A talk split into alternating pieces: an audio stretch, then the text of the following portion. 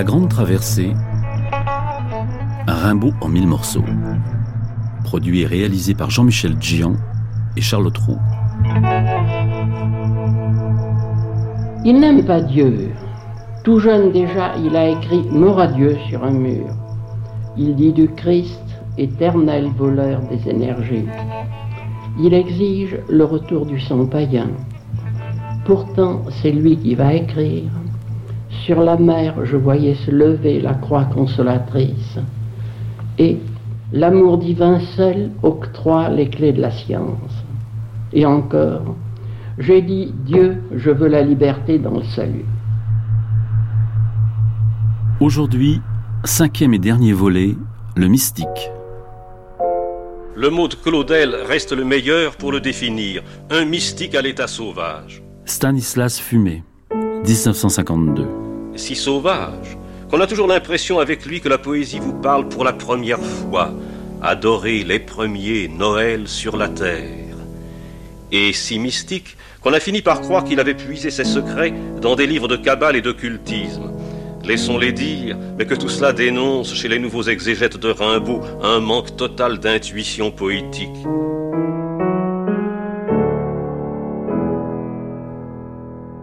Philippe Besson en quoi Rimbaud est-il un mystique? Parce qu'il a été un messager de Dieu sans le savoir et sans le vouloir ou malgré lui. Yves Simon, en quoi Rimbaud est-il un mystique? C'est un peu la question qu'on pourrait poser sur plein de peintres, de musiciens, de poètes. Je crois qu'il se sent à part. Quand on est doué comme lui, et il en est conscient, qui manie la langue française comme personne à ce moment-là, et peut-être même aujourd'hui. Quand il définit ou son travail ou la poésie en général, il dit faut être un voyant.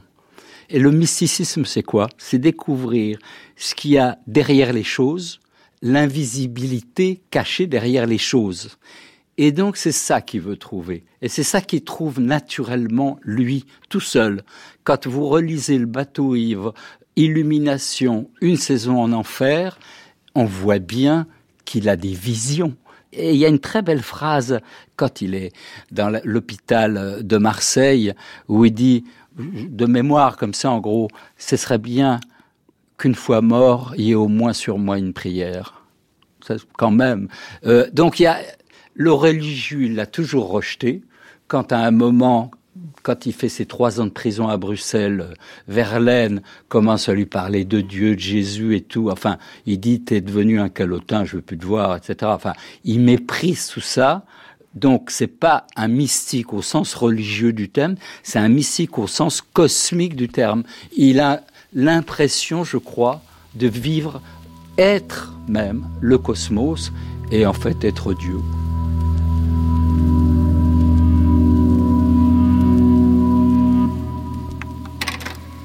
Conférence d'Henri Guillemin, 1955.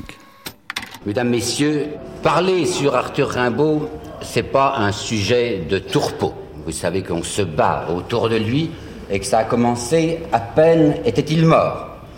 Il est mort en novembre 91 et presque immédiatement, des interventions se sont produites dans la presse assez violentes entre Isambard, qui avait été son professeur de rhétorique, et Berrichon qui était son beau-frère, son beau-frère posthume. Immédiatement, le combat. Ce combat s'est agrandi et est devenu de plus en plus violent au moment où Claudel a publié en 1912, je crois, une introduction à la première réunion complète des œuvres de Rimbaud qui était au Mercure.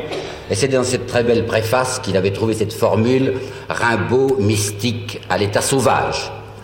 Alors les surréalistes, au bout de quelques années, se sont élevés avec une extrême violence contre cette affirmation de Claudel, disant qu'à aucun degré, Rimbaud ne pouvait passer pour un mystique. Et puis vous n'ignorez pas qu'il y a peu de temps, en 1951 je crois, euh, Étiamble, mon camarade Étiamble, professeur à Montpellier, a publié une thèse fracassante qui s'appelle Le mythe de Rimbaud. Et dans cette thèse, avec une allégresse extraordinaire, on peut dire qu'il distribue des coups de bâton à tout le monde. Je voudrais vous montrer deux exemples de destinées humaines, concrètes, temporelles, immédiates, enfin des, gens existants, qui ont été transfiguré, modifié, bouleversé totalement par la rencontre, et je dis la rencontre spirituelle avec Rimbaud. Premier exemple, Claudel. Claudel l'a dit dix fois, vingt fois. Bon, voilà le cas Claudel.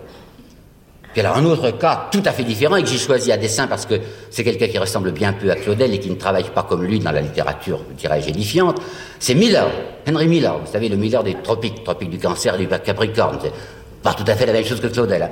Eh bien, Miller raconte dans son livre Rimbaud en 1938 que lui, Miller, vivant à Paris, en 32, je crois, 32-33, vivant dans le désordre et le dégoût, il a rencontré, spirituellement lui aussi, enfin Rimbaud, il, a ouvert un livre de Rimbaud. Et eh bien, Miller, qui ne connaît pas probablement ce qu'a dit Claudel, emploie involontairement les mêmes mots. Miller parle lui aussi de, commotion de sa substance. Il dit ce Rimbaud que je ne pas, ne connaissais pas m'a réappris l'espérance. Percer le mystère de Rimbaud, eh bien, c'est justement ce que mon père ne voulait pas. Il ne voulait pas qu'on perce le mystère de Rimbaud. Il voulait que ce mystère reste entier. Pierre Claudel, 1967. Parce que sa rencontre avec Rimbaud est liée précisément à un état de mystère. Quand mon père a rencontré Rimbaud, c'est sur les berges d'un fleuve en 1886, en juin 1886. Il était élève encore à cette époque-là à Louis le Grand. Il était très malheureux, très triste, très éprouvé, et c'est dans des petites euh, publications de la Vogue, une revue littéraire de l'époque qui paraissait tous les mois, qu'il a lu pour la première fois les Illuminations, et c'est en achetant ce périodique dans une des boîtes du quai qu'il a opéré sa rencontre avec Rimbaud. Et cette rencontre a été fulgurante, tellement fulgurante qu'elle est restée associée dans l'esprit de mon père à une rencontre qui devait faire quelques mois plus tard, en décembre 1886, 200 mètres plus loin de ces mêmes boîtes du quai, à Notre-Dame, lorsqu'il eut la révélation d'une vérité qui était la vérité divine. Et les deux événements dont son esprit était tellement liés qu'il était absolument impossible pour lui euh, de, de, voir Rimbaud autrement qu'à travers, si vous voulez, cette rencontre prémonitoire. Et c'est tout naturellement que cette expression de mystique à l'état sauvage lui est venu à l'esprit. Ça ne veut pas du, tout dire qu'un mystique, euh, n'est-ce pas, euh, est lié nécessairement à une religion, à une vue religieuse du monde. Ça veut dire qu'à l'état sauvage, on peut parfaitement se trouver dans un état de mysticisme, et c'est dans ce sens-là qu'il faut prendre l'expression de Claudel. Eh bien, mon Dieu, faut pas oublier que j'ai 82 ans aujourd'hui Paul Claudel, 1950. Il y a par conséquent un laps assez long qui me sépare de cette période dont vous parlez. Et je ne suis pas sûr que cette longue distance ne colore pas les souvenirs que je puis avoir aujourd'hui. Quand on se revoit à travers un laps de 60 ou 70 ans, on a chance que les, le point de vue déforme un peu son objet. Euh, voulez-vous maintenant peut-être nous parler des conditions concrètes dans lesquelles vous avez fait la rencontre de Rimbaud? Oh, c'est au mois de mai 86 au Luxembourg. Je venais d'acheter la livraison de la Vogue où paraissait la première série des Illuminations.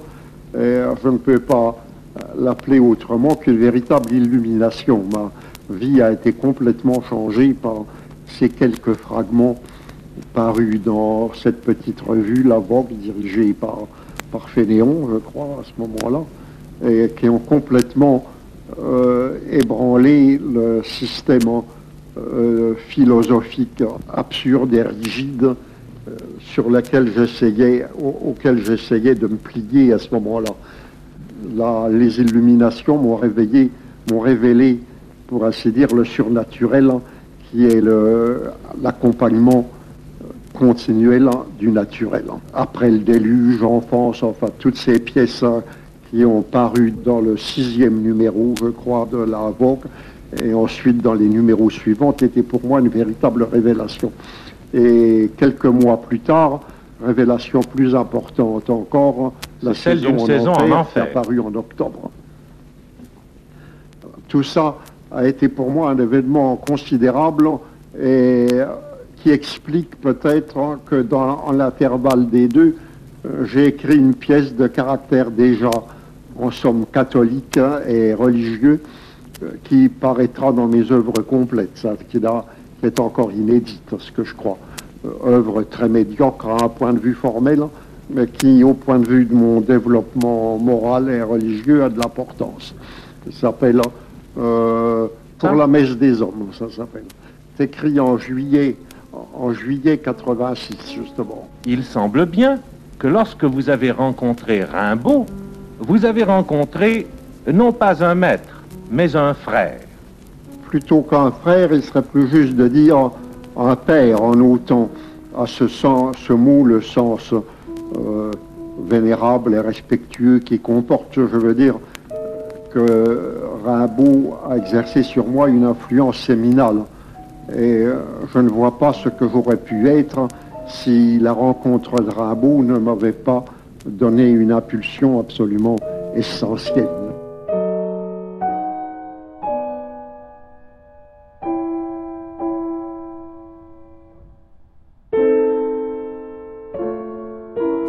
Faut s'entendre sur le cas de Mystique parce que c'est un label de 1912 qui était attribué par un Paul Claudel parfaitement épiscopal dans cette époque-là.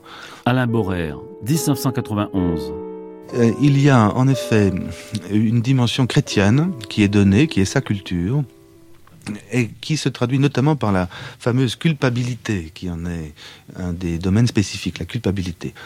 On ne comprend pas, je crois, l'œuvre vie d'Arthur Rimbaud si l'on considère que la culpabilité vient après quoi que ce soit. Pourtant, c'est facile à penser. On pourrait croire qu'après son encrapulement de 1871 et la tentative de la voyance, Rimbaud s'encrapule et ensuite euh, en conçoit une sorte de honte ou une, sinon de culpabilité. Alors, on, pourrait voir en Abyssinie le désir de se racheter, de redevenir straight, comme disent les Américains. C'est tout à fait faux. Parce que euh, ce n'est pas en 1875, ce n'est pas avec la saison en enfer en 73, ce n'est pas à quelque date que ce soit que commence la culpabilité. Elle est aussi une donnée originelle. Elle se trouve, cette culpabilité, ce refus aussi de la culpabilité, c'est-à-dire la protestation d'innocence, le je suis innocent, euh, je vis un crime que je tombe au néant, c'est une chose originelle. Il est profondément, enfin, il se conçoit comme pur, c'est-à-dire euh, innocent de, la tare originelle, eh bien, elle se trouve en 1864 dans les cahiers de Conspecto. Et euh, lorsque Rimbaud, en 1891, dit à sa sœur Isabelle, euh, qui lui demandait pourquoi as-tu cessé d'écrire, il aurait répondu parce que c'était mal. Ce parce que c'était mal n'a qu'un sens et il se comprend aisément. Parce que c'était mal, sous-entendu, de ne pas travailler. Et euh, au fond, on est condamné, surtout quand on est né en, Ardennes, en 19e siècle, dans des pays de misère et de travail, en pays rural et chrétien, on est condamné dès l'origine au travail. Et euh, c'est cette donnée originale qui fait de lui une sorte de mystique, mais pas du tout dans l'ordre chrétien. Euh, contre l'esprit chrétien et davantage même contre l'esprit de toutes les religions du salut. C'est un contresens parfait de parler d'islam euh, dans, son cas, car les religions du salut, tout simplement, promettent leur repos, c'est-à-dire leur paradis après la mort. Mais c'est pas du tout ce qui intéresse le damné par l'arc-en-ciel que fut Arthur Rimbaud. C'est pas du tout ce qui concerne le nègre qu'il reste du début à la fin de sa vie. Ce nègre conscient d'être un nègre, ce, ce non blanc, celui qui sait qu'il est race maudite, exige le paradis des religions, chrétiennes ou islamiques ou autres, peu importe, sur terre, durablement, maintenant qu'il vienne le temps dont on s'éprenne. L'éternité, euh, il, il, la désire de toute son âme, de tout son corps, mais physiquement sur Terre durablement. Et voilà le grand échec des religions. Voilà en quoi il est mystique, mais contre les religions du salut, c'est-à-dire qu'il faut aussi étendre le, le, mot mystique qui n'est pas assez précis, il faut l'étendre pas seulement, surtout pas seulement à l'œuvre, mais aussi à la vie, à l'œuvre-vie entière, et euh, comme une exigence qui en marque à la fois la limite et la brûlure et aussi la, la grandeur.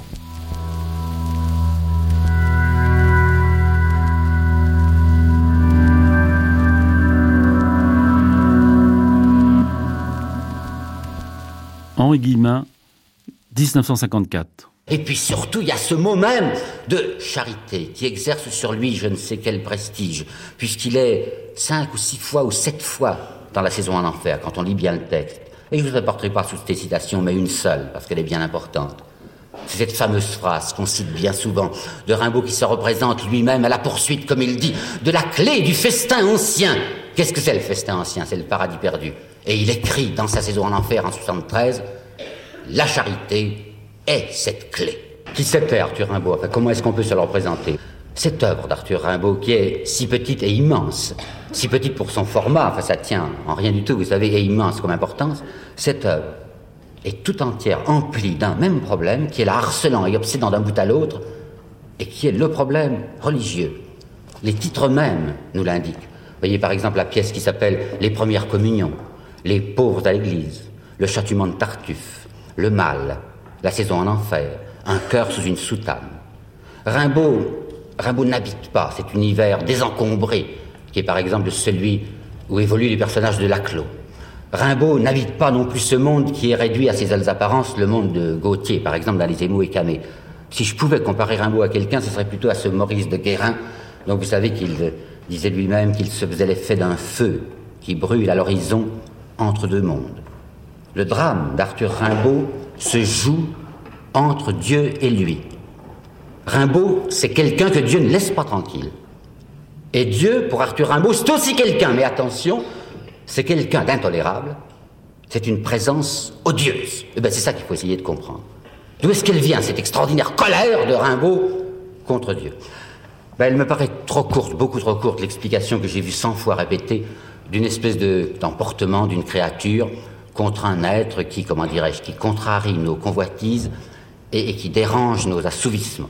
Ceux que Dieu gêne sur le plan des mœurs résolvent d'habitude la question par les commodités du scepticisme ou par une répudiation discrète et pratique d'un législateur fastidieux, à moins qu'il ne préfère, comme Diderot, le rire violent de l'athéisme, ou comme Alfred de Vigny, les mines renchéries et les airs pincés du côté du ciel, ou encore une longue gymnastique obscure pour se persuader que l'infamie est honorable et que la veulerie est la forme exemplaire du courage, comme Monsieur Gide, eh bien non, il ne s'agit pas de ça pour Arthur Rimbaud, ce n'est pas l'obstacle à l'appétit sexuel qui le précipite contre Dieu. Une haine à ce point furieuse prend ailleurs son origine. Où? Un commentateur de Rimbaud, pas la peine non plus de le nommer, prenant, prenant texte de son poème qui s'appelle Soleil et chair, et qui est de mai 1870, Soleil et hein, nous dit c'est un texte qui est plein d'une espèce de frénésie sexuelle. C'est la preuve qu'il ne l'a pas lu mais qui s'est dit soleil est cher, un texte, un texte qui raconte de la mythologie, ça doit être des ovaristis, enfin toutes sortes de choses dans ce genre-là. Ben absolument pas vrai. Quand on lit le texte, on voit avec surprise que ce garçon de 17 ans, 16 ans et demi, qui est en train d'imaginer une époque mythologique où les êtres sont effectivement des êtres nus, écrit des choses comme celle-ci. L'homme, dit-il, alors, l'homme alors était chaste et bon. Et la femme, cette femme mythologique, il l'appelle l'être de virginité, dont la fonction, a dit-il, d'élever l'âme humaine de la prison terrestre à la beauté du jour. Voilà ce que Rimbaud écrit, attention aux dates, en mai 1870. En mai 1871, juste un an après. Il écrit Les Petites Amoureuses, que vous connaissez, et il vient d'écrire l'épouvantable Vénus à diomène avec la fistule à l'anus. Alors hier, c'était la femme qui était messagère de l'infini et qui apprenait à l'homme la beauté divine. Et aujourd'hui, c'est la dérision vociférante jetée sur le corps féminin. Ben, Qu'est-ce qui s'est passé entre les deux? Alors je vous propose cette interprétation. Il s'est passé tout simplement la traversée d'une expérience. Comme si l'âme, prise au piège de la beauté, ayant vu à quoi mène ou conduit dans le fait ce transport où on croit aimer au-delà du monde et pressentir l'éternité, vomissait dégoût dans la convulsion de son détrompement. C'est un garçon de 16 ans et demi, 17 ans qui vous dit tout à coup et violemment c'est donc ça l'amour. Et puis tout de suite après, c'est donc ça la vie. Voyez-vous, le, privilège, l'effrayant privilège d'Arthur Rimbaud, c'est ce qu'on pourrait appeler l'intolérance. Cette retombée, quoi, ce, désenchantement, cette constatation de la distance amère qu'il y a ici-bas entre l'idéal et le réel dans un monde où l'action n'est pas la sœur du rêve.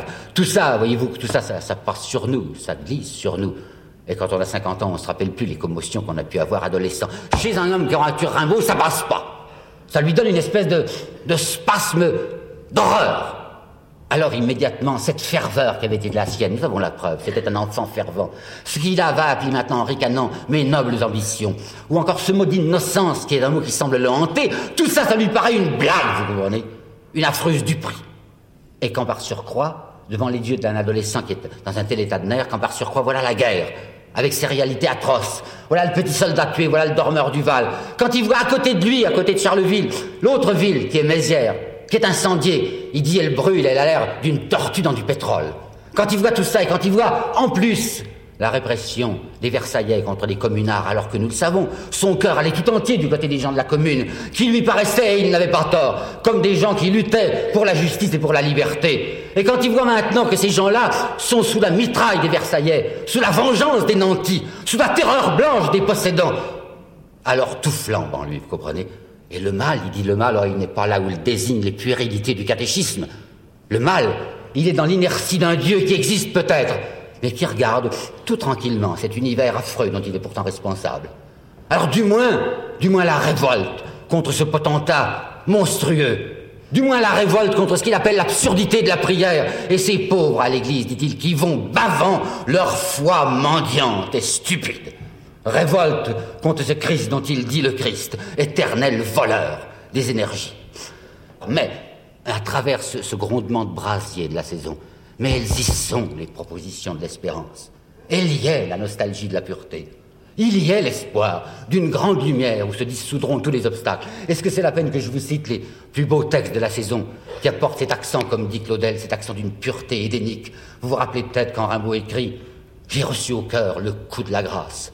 Vous vous rappelez quand il dit encore le chant raisonnable des anges s'élève du navire sauveur Ou encore dans le texte que je trouve tellement beau sur le bonheur. Le bonheur, s'adant douce à la mort, ça veut dire sa dent mortellement douce, m'avertissait au chant du coq dans les plus sombres villes. Ô Christus venit, quand pour les hommes forts, le Christ vient. Et encore le fameux texte sur la vérité qui peut-être, dit-il, est là, qui nous entoure, avec ses anges pleurant. Ô pureté, pureté, c'est cette minute d'éveil qui m'a donné la vision de la pureté. Par l'esprit, on va à Dieu. Déchirante infortune, et ce que je viens de vous citer, c'est dans un chapitre qui s'appelle L'impossible. Ce furieux esprit contre la cage, plein de blasphèmes hier et de malédictions, et qui, pour ne pas se rendre et pour ne plus souffrir, avait cherché le chemin de l'absence à soi-même et de l'exténuation. Le voilà maintenant qui va ressusciter au seuil de la mort, non pas dans la lâcheté d'une panique, mais dans l'embrasement d'une adhésion. Cette espèce de de déchaînement ou de soulèvement torrentiel du ventre de l'enfer. J'ai crié, comme dit le prophète Jonas. Ce déchaînement de oui et de non, d'espoir et de désespoir, et d'adoration et de crachats et de sanglots, tout ce vortex et toute cette trombe qu'était la saison en enfer, c'était malgré lui vers le ciel comme une prière en forme de hurlement. Ce que je demande, ce que je réclame, je n'en sais rien. Et si je pouvais parler, dire un mot, je ne crierais pas.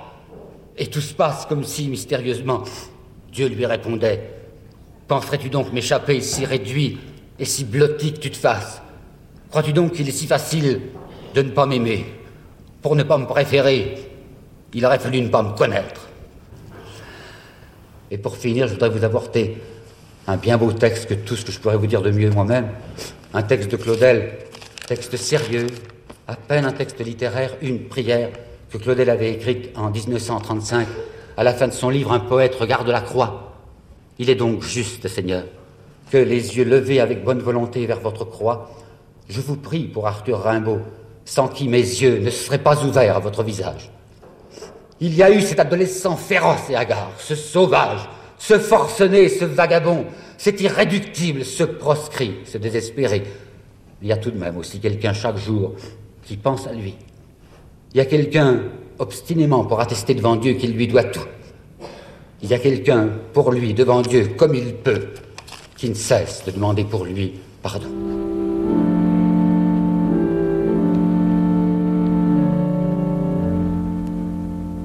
Cent ans de spiritualité dans les lettres françaises. La radiodiffusion française vous prie d'écouter l'émission de Stanislas Fumet 100 ans de spiritualité dans les lettres françaises. 1952. Aujourd'hui, Arthur Rimbaud. présenté avec le concours de Jean Marais, Alain Cuny, Nathalie Nerval, Jacqueline Moran. Illustration musicale tirée de l'œuvre de Igor Stravinsky.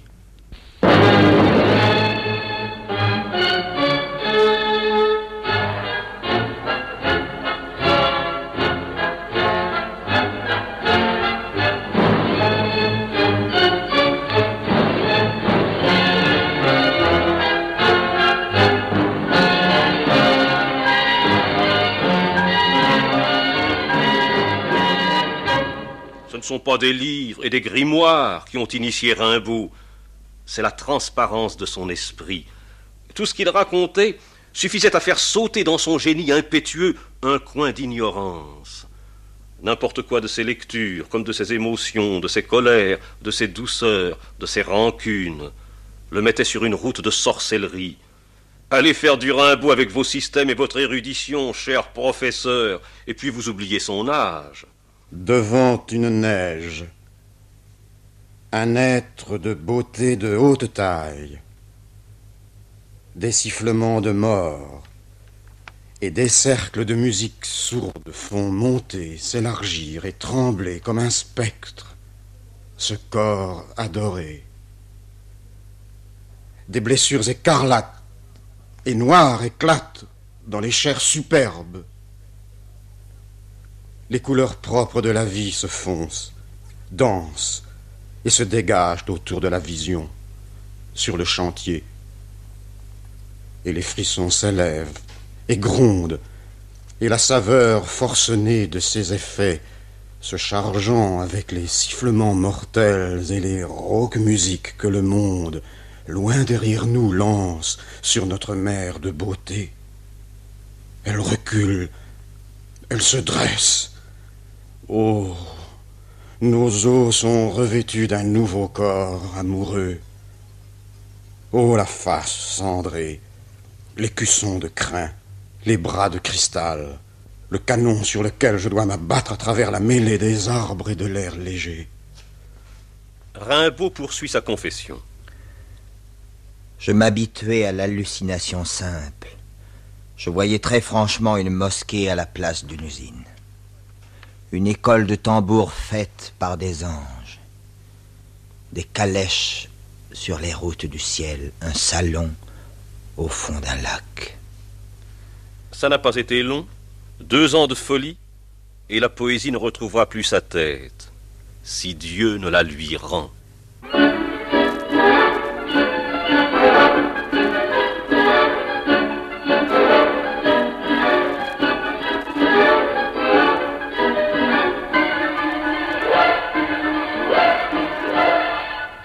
Jadis, si je me souviens bien, ma vie était un festin où s'ouvraient tous les cœurs, où tous les vins coulaient. Un soir, j'ai assis la beauté sur mes genoux, et je l'ai trouvée amère, et je l'ai injuriée. Je me suis armé contre la justice. Je me suis enfui. Ô sorcière, ô misère, ô haine, c'est à vous que mon trésor a été confié.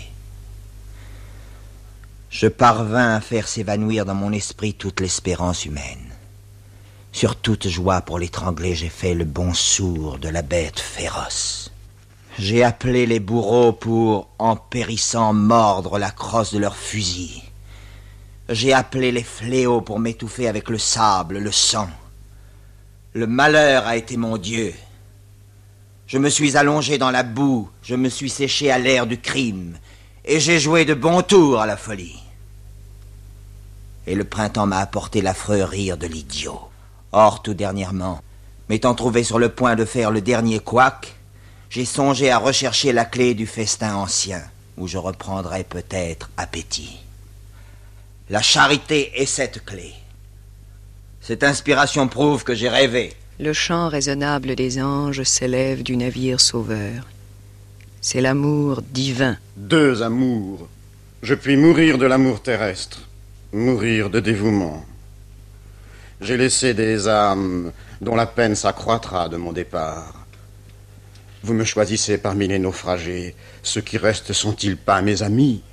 Sauvez-les La raison m'est née. Le monde est bon. Je bénirai la vie. J'aimerai mes frères. Ce ne sont plus des promesses d'enfance, ni l'espoir d'échapper à la vieillesse et à la mort. Dieu fait ma force, et je loue Dieu.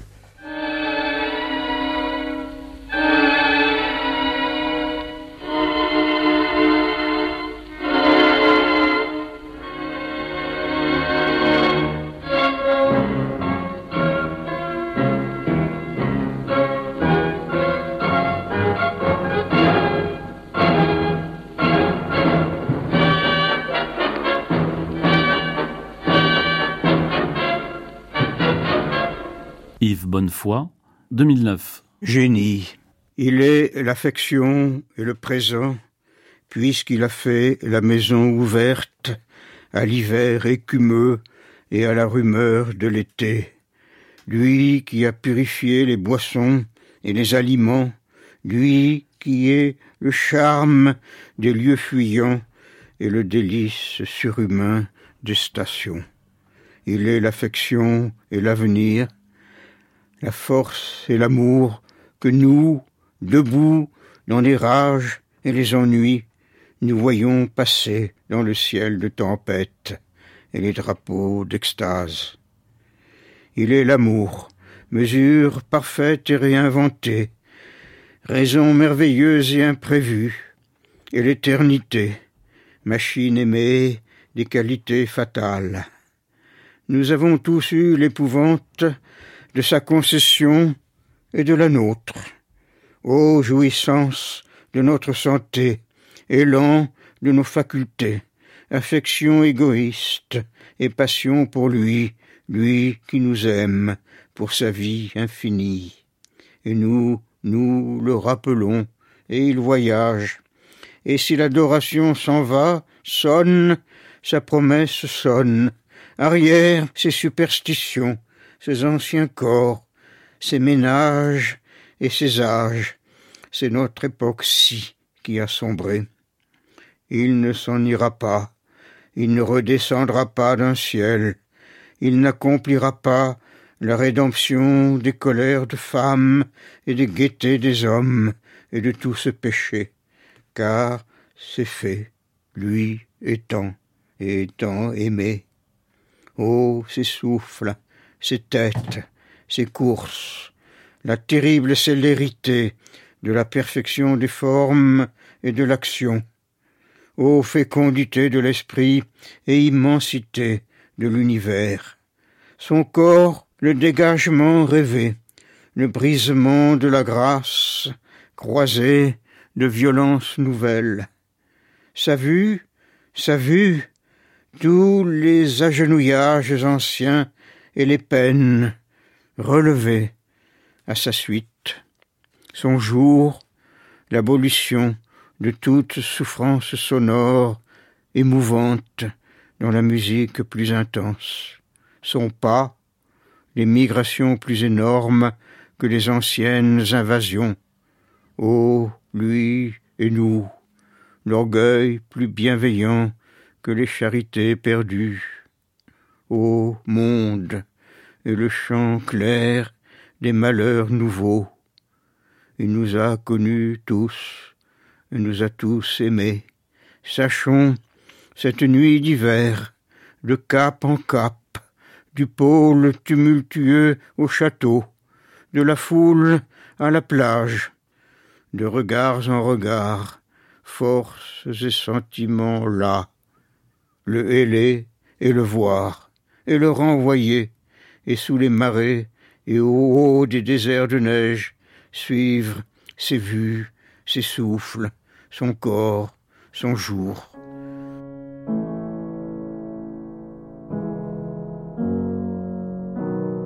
C'est une espérance extraordinaire. Pierre Michon, 2009. Et vraiment tout le divin, aussi bien antique que chrétien, est récupéré là-dedans et jeté en avant, porté en avant, comme s'il y avait encore une possibilité.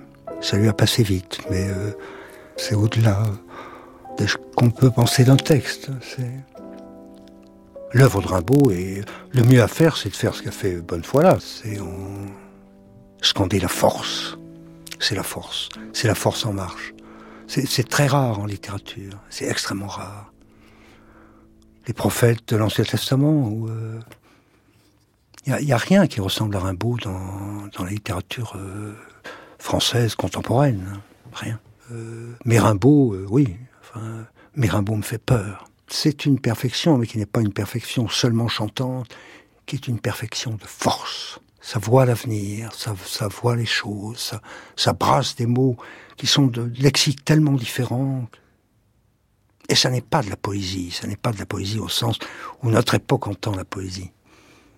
C'est de la grande prose, la grande prose prophétique, on peut dire. C'est ce que, si, il y a quand même des choses, c'est ce que les, les anciens appelaient ferea vox, la voix de fer. Et ils le disaient pour les grands prophètes, etc. La voix de fer. C'est ça. Et c'est, il n'y a pas d'alliage, il n'y a pas, il a pas des cuivres, il n'y a pas de. C'est tout en force, c'est tout inspiré directement de ce génie, qui est, enfin, génie, génie. Les dieux, les dieux, dieux.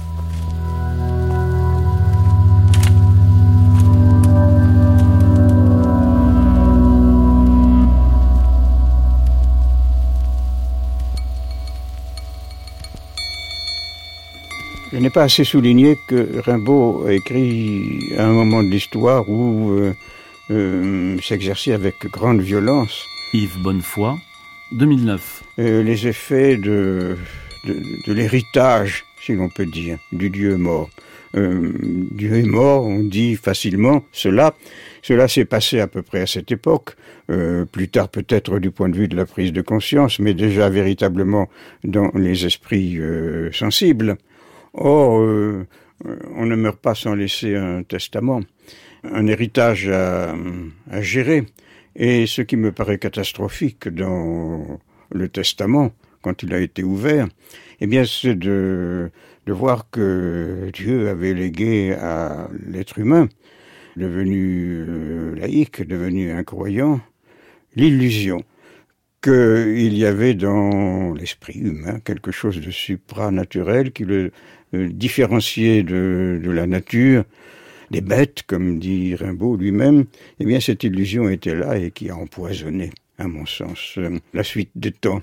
Et j'aurais voulu montrer que euh, Rimbaud a souffert euh, de cela, souffert d'avoir en lui cet orgueil euh, de l'esprit euh, qui devrait abdiquer, qui ne le fait pas, et qui empoisonne donc sa relation d'être humain à lui-même. Orgueil qui fait que, euh, ne se sentant pas au plan de la nature, il subit de, de, plein fouet la condamnation morale que le christianisme fait peser sur les rapports euh, simplement sensuels, sexuels même, et cela c'est une nouvelle façon d'être volé mmh. euh, de son vrai rapport à soi-même. On peut dire, je pense, que Rimbaud a échoué euh, dans ses désirs successifs de, de, changer la vie. Euh, il ne nous offre pas l'exemple euh, d'une solution, euh, d'une réussite de la poésie appliquée à, nos problèmes et nous donnant euh, de quoi vivre. Non, au contraire, il nous met en présence de beaucoup d'impasses. Il euh, continue euh, d'écrire jusqu'à la constatation non seulement d'un impasse, mais d'un découragement, parce qu'il y a beaucoup de, de découragement, me semble-t-il, dans Illumination. Mais euh, cet échec est fondamentalement important pour nous, parce qu'il est la révélation des processus par lesquels on échoue et qui sont signifiants mmh. pour nous, qui sont fondamentaux, qui représentent la condition humaine dans ce qu'elle a de plus intérieur. Et donc on se nourrit beaucoup à lire euh, ce qui c'est bien plus nourrissant que la, la proclamation illusoire euh, d'une prétendue réussite. Euh, euh, cette sorte de, mariage avec l'orgueil de l'esprit euh, l'avouer à, la solitude. Il écrit ce sans cœur de Rimbaud, voyez, ou bien mon horrible cœur infirme, et on pourrait croire qu'il n'aimait pas. En fait, ce n'est pas ça du tout. Simplement, son cœur était en quelque sorte fermé, interdit par euh, ce sentiment de séparation euh, que l'orgueil métaphysique lui, lui imposait. Et partir en Afrique pour lui a été aller dans un lieu où véritablement il serait seul, donc il n'aurait pas à vivre l'évidence euh, de la solitude intérieure. Mmh. Il n'y aurait personne autour de lui, donc il n'aurait plus besoin euh, de savoir que quand il était avec d'autres, eh bien il était seul, quand même.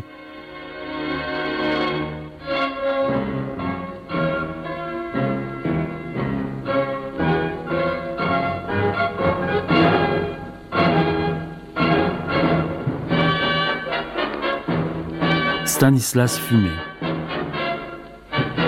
1952. Rimbaud a peut-être refusé Dieu pour se convertir à son ersatz provisoire, la réalité.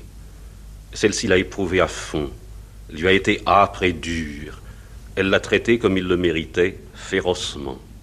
Elle l'a brûlé, tanné, mutilé, humilié. Rimbaud ne s'est pas rendu. Son orgueil n'a cédé que sur un lit d'hôpital, comme d'ailleurs il l'avait prophétisé.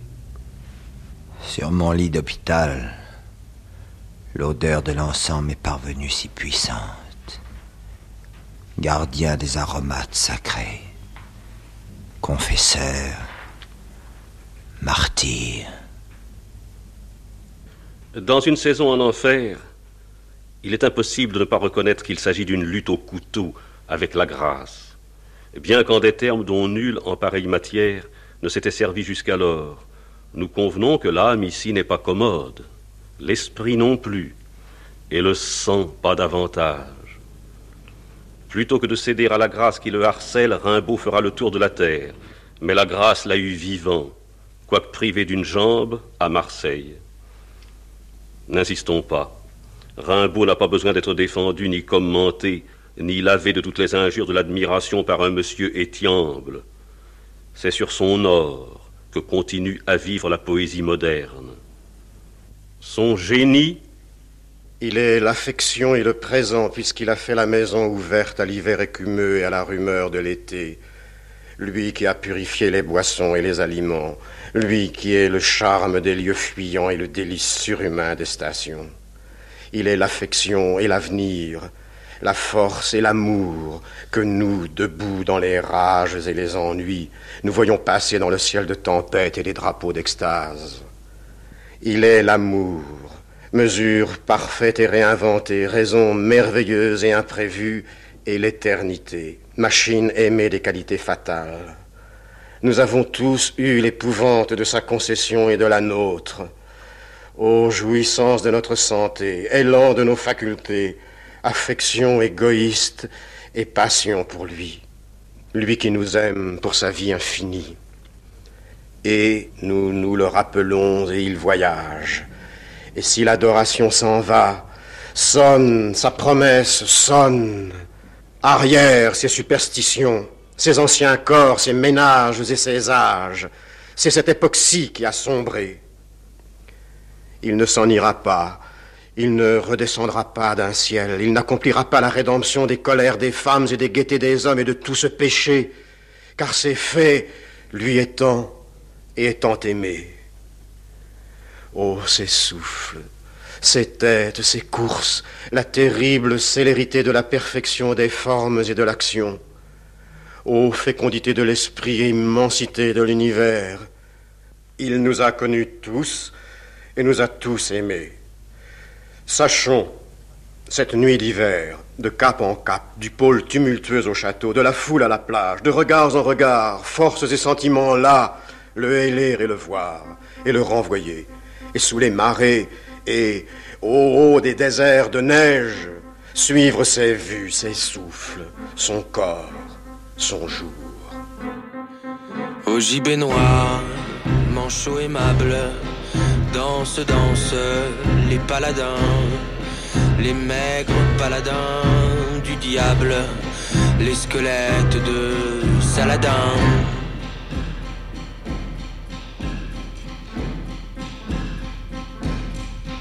Messire, Belzébuth tire par la cravate.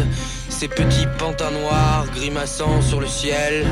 Et leur claquant au front un revers de savate, les fait danser, danser au son d'un vieux Noël.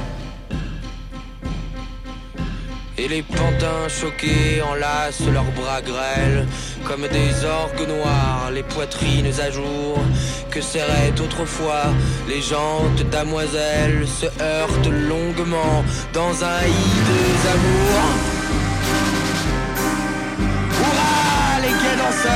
Qui n'avaient plus de panse, on peut cabrioler, les tréteaux sont si hop, qu'on ne sache plus si c'est bataille ou danse, Belzébuth enragé, racle ses violons.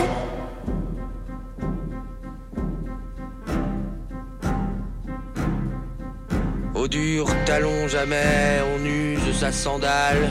Presque tous ont quitté la chemise de peau. Le reste est peu gênant et se voit sans scandale. Sur les crânes la neige applique un blanc chapeau. Le corbeau fait panache à ses têtes fêlées. Un morceau de chair tremble à leur maigre menton.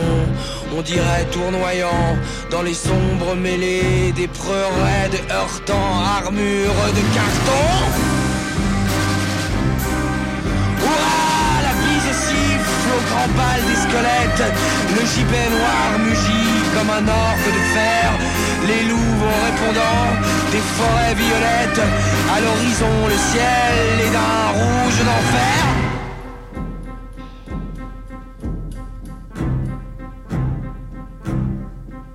Voilà, secouez-moi ces capitans funèbres qui défilent sournois de leurs gros doigts cassés. Un chapelet d'amour sur leurs pâles vertèbres. Ce n'est pas un moustier ici, les trépassés. Oh, voilà qu'au milieu de la danse macabre bondit dans le ciel rouge un grand squelette fou, emporté par l'élan comme un cheval se cabre et se sentant encore la corde raide au cou. Crispe ses petits doigts sur son fémur qui craque avec des cris pareils à des ricanements et comme un paladin rentre dans la baraque, rebondit dans le bal au chant des instruments.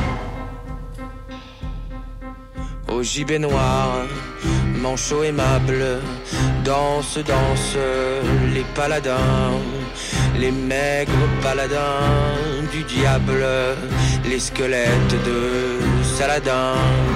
Au gibet noir, manchot aimable, danse, danse les paladins, les maigres paladins du diable, les squelettes de Saladin.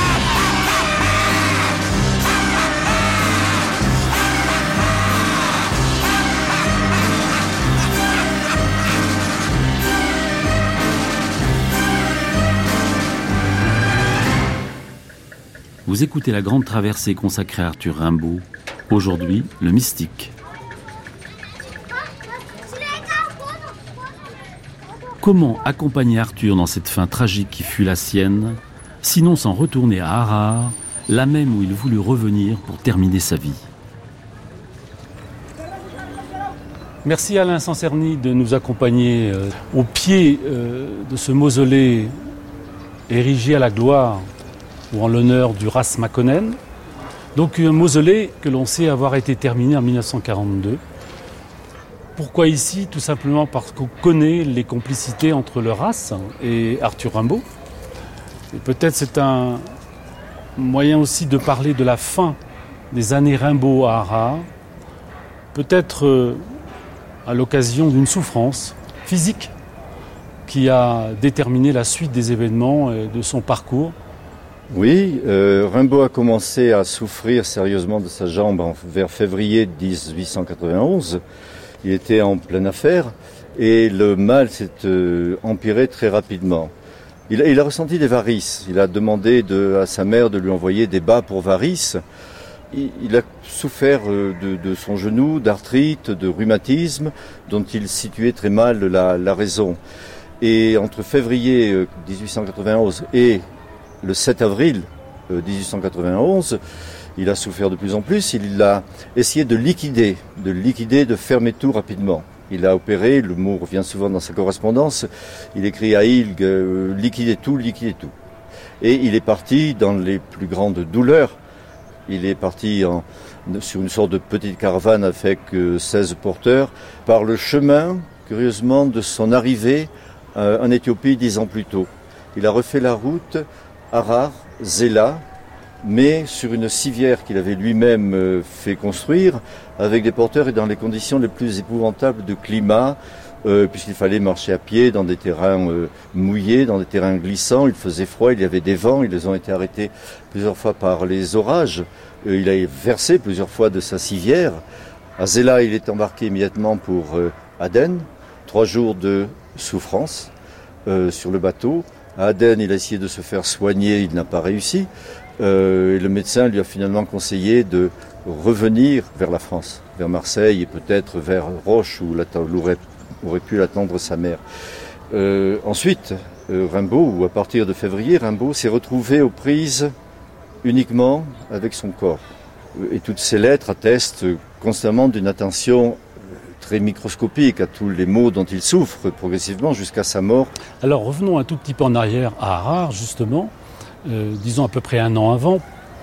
Devant la souffrance physique euh, qui se manifestait, les difficultés aussi parfois avec les habitants d'Harare, avec les notabilités harariennes, euh, on devine aussi des plaintes dans ses correspondances qu'il continue régulièrement à, décrire. pressentait-il sa fin Je ne crois pas. Je ne crois pas qu'il ait envisagé sa fin. Rimbaud subit en fait une double mort. Il y a une mort physique qu'il commence à pressentir dans sa maladie. Il avait sous-estimé, il a longtemps, ou du moins pense-t-il lui-même, il, écrit, j'ai sous-estimé ma capacité de résister à mes cavalcades, à mes voyages, à mes marches. Je fais 15 à 40 km euh, de marche à pied par jour. Euh, c'est euh, tout de même euh, pas mal. Il avait sous-estimé, il, pense avoir sous-estimé sa situation physique. Et Rimbaud n'est pas un homme qui pense à la mort, qui, est hanté par, sa propre mort. Je pense que de ce point de vue-là, il était assez, assez indifférent. En revanche, il y a une autre mort de Rimbaud qui se matérialise dans ses lettres. Euh, cette mort, c'est-à-dire il devient estropié. Il devient, je cite, il devient cul de jatte. Il dit, ah ben je ne pourrai plus marcher, je ne pourrai plus faire des cavalcades. Il adore le mot cavalcade. Il retombe en enfance, il sent qu'il est comme inspiré vers ceux dont il avait toujours voulu fuir. Vers Roche, vers la bouche d'ombre, le lieu fatal qu'il a toujours voulu et où il ne voudra jamais revenir même sur son lit de mort. Il se sent, il dit mais c'est pire que la mort la mort, ce n'est rien. mais là, c'est pire que la mort. Je ne pourrai plus marcher. Je serai avec mes béquilles comme un idiot. Euh, on peut penser au rire de l'idiot de, Baudelaire aussi. Il dit je pleurniche. C'est-à-dire il retombe dans une sorte d'enfance où avec la présence, l'ombre terrible de, de Charleville, la mer et peut-être Dieu. Alors quand il est à l'hôpital de la Charité à Marseille, sa sœur Isabelle vient le voir, l'accompagne dans cette phase très difficile de la souffrance et de la mort. Et en même temps, quand on lit les écrits d'Isabelle, on imagine la présence de prêtres. Et l'un des prêtres dit, mais votre frère a la foi. Est-ce qu'on peut croire ce genre de euh, propos rapportés venant de sa sœur qui souhaitait quand même que son frère Arthur puisse euh, mourir, euh, j'allais dire, euh, dans les bras de Dieu. La sœur d'Arthur Rimbaud représente la part de Dieu. Dans cette fin de vie, il se retrouve tout seul avec son corps et cette nature qui s'en va, qui lui, file avec les jours. Euh, le prêtre est certainement un personnage habile. Il ne dit pas votre frère s'est converti. Il a dit votre frère a la foi. Or, Rimbaud avait plus que la foi. Rimbaud avait cette soif d'infini. Rimbaud n'était ne, pas en dette par rapport à l'infini, par rapport à la connaissance de l'invisible, par rapport à l'idéal. Et je crois que le prêtre a eu cette parole consolatrice, sans doute bienveillante, habile envers Isabelle qui attendait, euh, qui, qui inspectait, qui chassait la foi chez Rimbaud.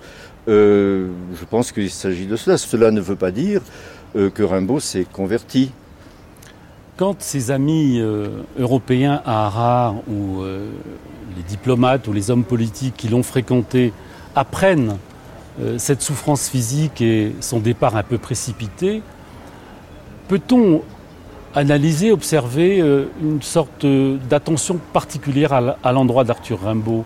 Est-ce qu'il y a une compassion à son endroit? Oui, tout à fait. Une générale, sincère, affectueuse.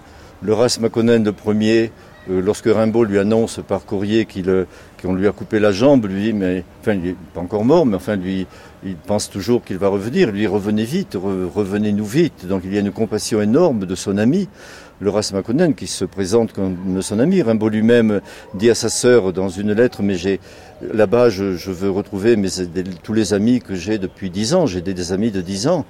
Et euh, et les marchands, les différents marchands qui le connaissaient, euh, sont bouleversés euh, par, par, ce qui lui arrive, parce que c'était un personnage essentiel de, de Harare. Quelle connaissance avons-nous dans cette dernière année de souffrance de sa notoriété réelle en matière euh, de poésie? Est-ce qu'on peut vraiment dire là que Rimbaud commençait sa gloire? Oui, on peut le dire, ce n'est pas une gloire, c'est une gloire relative parce que les cercles poétiques sont restreints. Rimbaud n'était pas lu. Rimbaud n'était pas lu comme Lamartine ou comme Victor Hugo avait pu être lu euh, dans un grand public, dans un large public. Mais il était au cœur des préoccupations des milieux parisiens, de la poésie parisienne qui associait la peinture, qui associait euh, la musique, qui associait toutes les nouvelles recherches qui vont donner euh, Eric Satie ou Debussy ou Mallarmé ou qui, qui vont concentrer ou, le euh, le, le post-symbolisme. Euh, Rimbaud est au cœur de ce noyau qui est encore un noyau, mais un noyau très fort, qui va déterminer toute l'histoire de la poésie à la fin du siècle et au début du XXe siècle.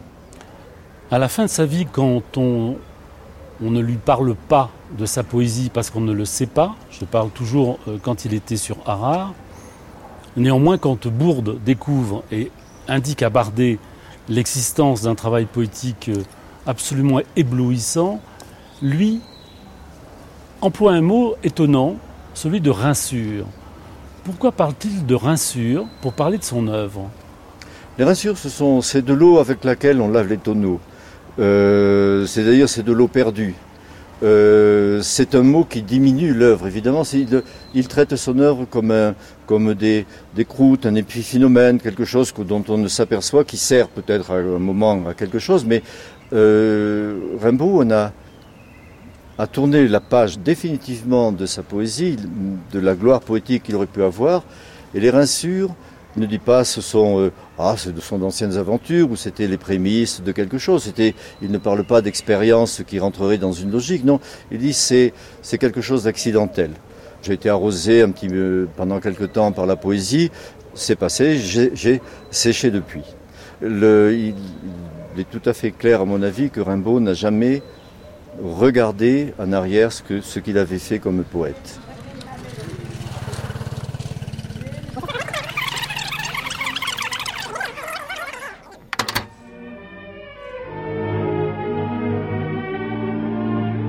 Poursuite d'Arthur Rimbaud, une émission de 1965. En août de cette année 91, de grandes tempêtes avaient dépouillé les arbres. La maladie s'aggravait. Celui qui avait réclamé pour tous l'état de fils du soleil veut revoir le soleil.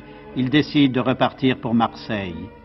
Vous avez été effectivement témoin de ce départ. Oui, j'ai été témoin de ce départ-là. J'étais très jeune, mais ça m'a toujours frappé car je vois très bien mon oncle avec moi et qui regardait le départ d'Arthur Rimbaud, chargé par sa mère et sa sœur dans la voiture.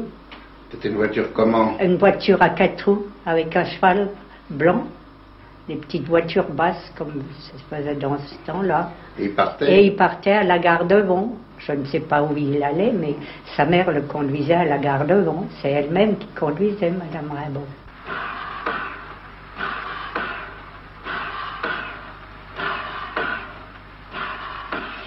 Cette fois, Rimbaud est accompagné par sa sœur Isabelle. Voyage d'atroces souffrances.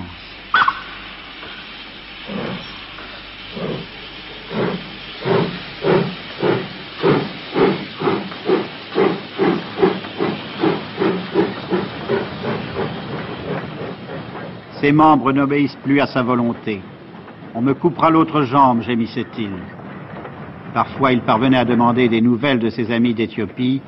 Isabelle lui lit les lettres, toutes débordantes de sympathie.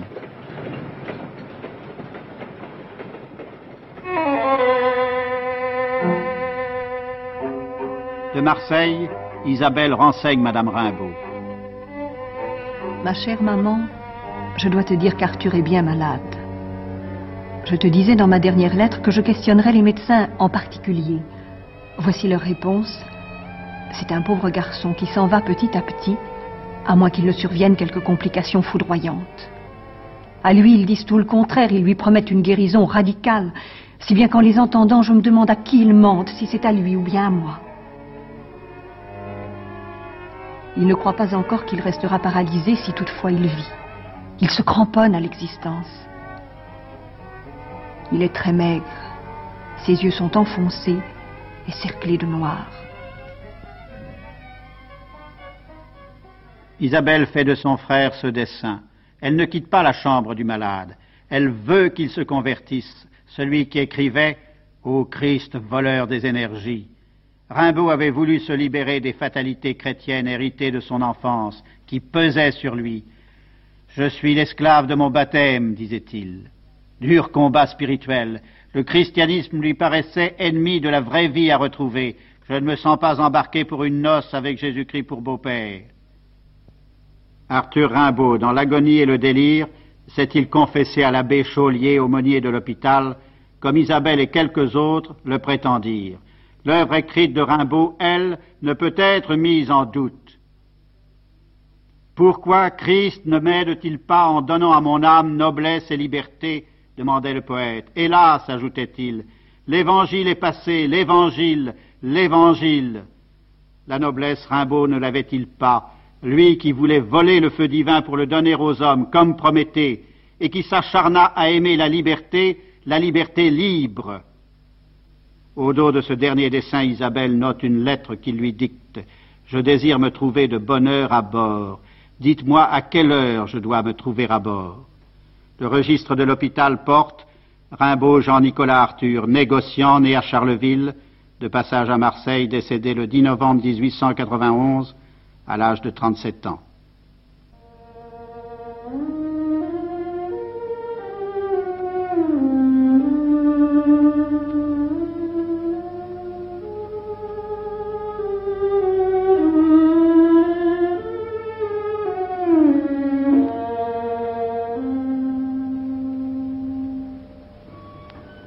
Aden, c'est là qu'il voulait qu'on l'enterre, au bord de la mer. Madame Rimbaud exige que le corps soit ramené à Charleville. Est-il ici pourtant, sous cette tombe étroite, celui qui voulut découvrir une vraie vie, atteindre une nouvelle unité de l'homme, de la matière, de l'esprit?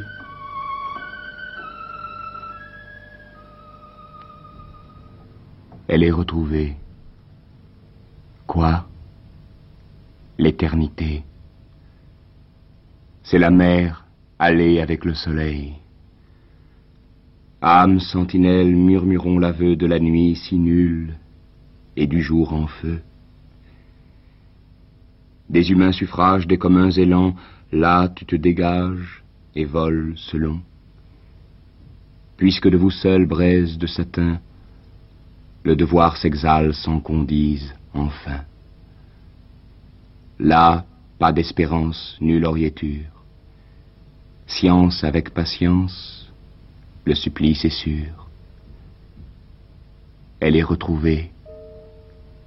Quoi? L'éternité. C'est la mer, allée avec le soleil.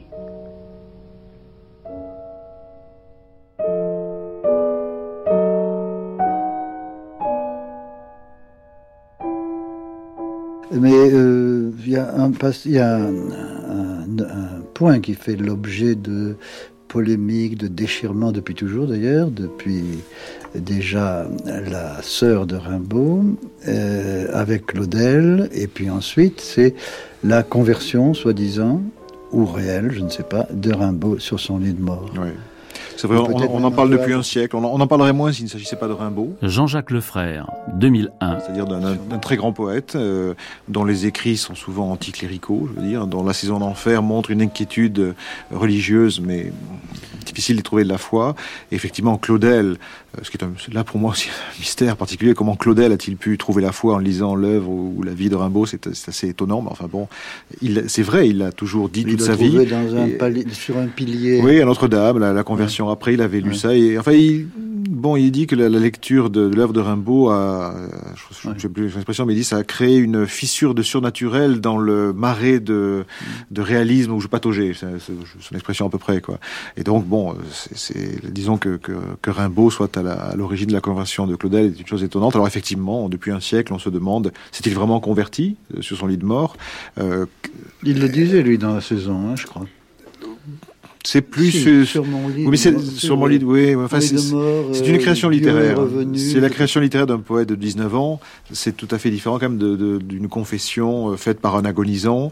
Alors, on a beaucoup discuté. On s'est dit, est-ce que c'est vrai, est-ce que c'est faux, est-ce que ce n'est pas sa sœur qui plus tard a voulu présenter un, un, un Rimbaud chrétien en disant qu'il s'était converti Est-ce que Rimbaud lui-même n'a pas accepté de recevoir un prêtre, ce qui faisait tant plaisir à cette sœur qui restait auprès de lui? On a même été plus cruel. Est-ce qu'on s'est dit, il n'y a pas eu un peu de chantage de, en gros, euh, reçois le prêtre ou je te quitte, je m'en vais, oui. etc. Enfin, on a plutôt dire, euh, Verlaine n'a jamais trop cru que Rimbaud s'était converti sur son lit de mort, mais il ne pouvait pas trop le dire parce qu'il voulait pas se mettre à la famille de Rimbaud trop, trop à dos. Mais il a écrit une phrase euh, qui, qui, le dit sans le dire, c'est euh, que Rimbaud avait vécu et était mort dans un vœu bien haut formulé d'indépendance et de haut dédain de n'importe quelle adhésion à ce qui ne lui plaisait pas de faire ni d'être. Verlaine avait très bien connu Rimbaud et savait que Rimbaud n'avait jamais été et donc n'était sûrement plus par la suite l'homme des concessions.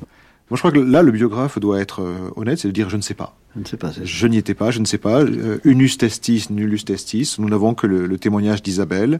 C'est possible, c'est plausible, c'est assez vraisemblable même. Je, ah je dirais, j'y crois plutôt qu'il y a eu cette, cette conversion, euh, mais je veux dire, il y a un doute. euh, Très... Ce, qui, ce, qui, a gâché le, le sujet, c'est que finalement, Isabelle ayant toujours menti sur son frère, on s'est dit, est-ce qu'elle a menti là encore? Euh, Et puis la, le poids énorme qu'on a attaché à cette confession, qui n'est guère finalement qu'une une confession euh, arrachée par un prêtre, par un aumônier des hôpitaux à un agonisant, je veux dire.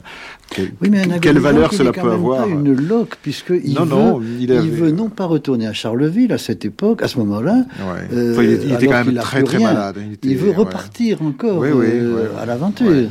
Oui.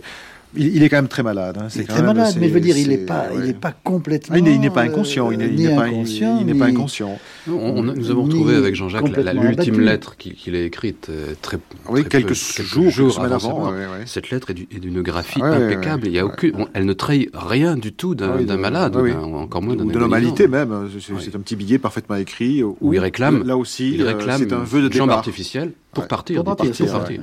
L'ultime lettre de Rimbaud, c'est une fois de plus partir d'ici. Oui, donc, donc, je veux dire par là que euh, parmi les hypothèses en ce qui concerne la conversion, euh, il y aurait l'hypothèse, bon, il était tellement épuisé, il oui, on aurait pu dire qu'il était inconscient. Il, il fait enfin, n'importe ouais, quoi. Ouais. Mais euh, tout, tout l'environnement des jours précédents non, prouve que c'était un la type lettre d'Isabelle qui raconte lucide la... et maîtrisé. Oui, oui, puis la lettre d'Isabelle qui raconte la confession à sa mère. Alors là aussi, on s'est dit, est-ce que cette lettre ne serait pas un faux qui aurait été écrit bien après? Bon, c'est peut-être un peu excessif, mais montre que son frère était vraiment conscient. Le, le prêtre ayant sorti lui dit, mais oui, bon, j'ai pu discuter avec lui. Enfin... En revanche, ce que le biographe peut dire, et je crois que vous le dites, c'est que tous les témoignages euh, qui reviennent sur le personnage, sur lui, quand il était à Aden ou à Harare d'ailleurs, euh, il n'aimait pas les prêtres. Il continuait à être aussi sans affectation, sans affectation, oui. mais euh, comme, comme, disait Bardet, son patron, euh, il n'allait pas à la messe. Bon, je veux dire, ça, ça l'intéressait pas. Ça, veut rien ça, dire, non. non. mais je veux dire, ça l'intéressait pas. C'est une indifférence. Alors, il avait de bonnes relations avec les, les capucins qui vivaient au Harare, relations amicales même, un peu commerciales aussi. Donc, je veux dire, il n'était pas, il n'affichait pas un anticléricalisme, mais ça l'intéressait pas. Stanislas Fumé, l'auteur du Mystique contrarié. 1952. Rimbaud a peut-être refusé Dieu pour se convertir à son ersatz provisoire, la réalité. Celle-ci l'a éprouvé à fond, lui a été âpre et dure. Elle l'a traité comme il le méritait, férocement.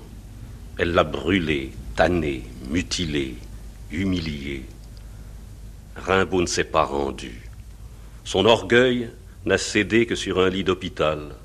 comme d'ailleurs il l'avait prophétisé. Sur mon lit d'hôpital, l'odeur de l'encens m'est parvenue si puissante. Gardien des aromates sacrés, confesseur, martyr. Dans une saison en enfer, il est impossible de ne pas reconnaître qu'il s'agit d'une lutte au couteau avec la grâce, bien qu'en des termes dont nul en pareille matière ne s'était servi jusqu'alors. Nous convenons que l'âme ici n'est pas commode, l'esprit non plus, et le sang pas davantage. Plutôt que de céder à la grâce qui le harcèle, Rimbaud fera le tour de la terre, mais la grâce l'a eu vivant, quoique privé d'une jambe, à Marseille. N'insistons pas. Rimbaud n'a pas besoin d'être défendu ni commenté, ni lavé de toutes les injures de l'admiration par un monsieur étiamble. C'est sur son or que continue à vivre la poésie moderne. Son génie? Il est l'affection et le présent, puisqu'il a fait la maison ouverte à l'hiver écumeux et à la rumeur de l'été. Lui qui a purifié les boissons et les aliments, lui qui est le charme des lieux fuyants et le délice surhumain des stations. Il est l'affection et l'avenir, la force et l'amour que nous, debout dans les rages et les ennuis, nous voyons passer dans le ciel de tempête et les drapeaux d'extase. Il est l'amour, mesure parfaite et réinventée, raison merveilleuse et imprévue, et l'éternité, machine aimée des qualités fatales. Nous avons tous eu l'épouvante de sa concession et de la nôtre. Ô jouissance de notre santé, élan de nos facultés, affection égoïste et passion pour lui, lui qui nous aime pour sa vie infinie. Et nous nous le rappelons et il voyage. Et si l'adoration s'en va, sonne sa promesse, sonne. Arrière ses superstitions, ses anciens corps, ses ménages et ses âges. C'est cette époque-ci qui a sombré. Il ne s'en ira pas, il ne redescendra pas d'un ciel, il n'accomplira pas la rédemption des colères des femmes et des gaietés des hommes et de tout ce péché, car c'est fait, lui étant et étant aimé.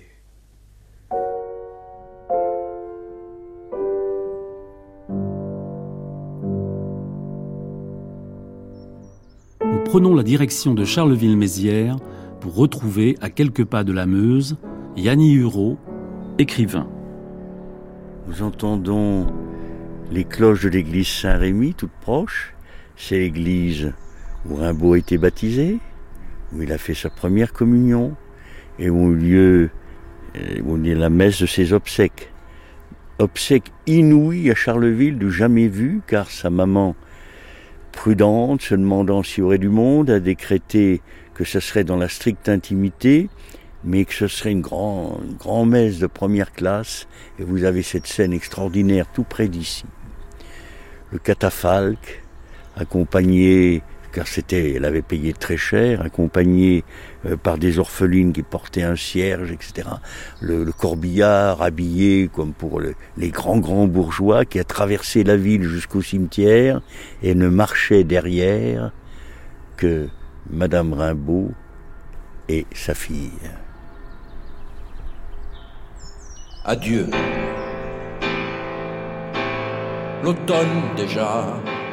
Mais pourquoi regretter un éternel soleil si nous sommes engagés à la découverte de la clarté divine, loin des gens qui meurent Sur les saisons, l'automne, notre barque élevée dans les brumes immobiles tourne vers le port de la misère, la cité énorme au ciel taché de feu et debout.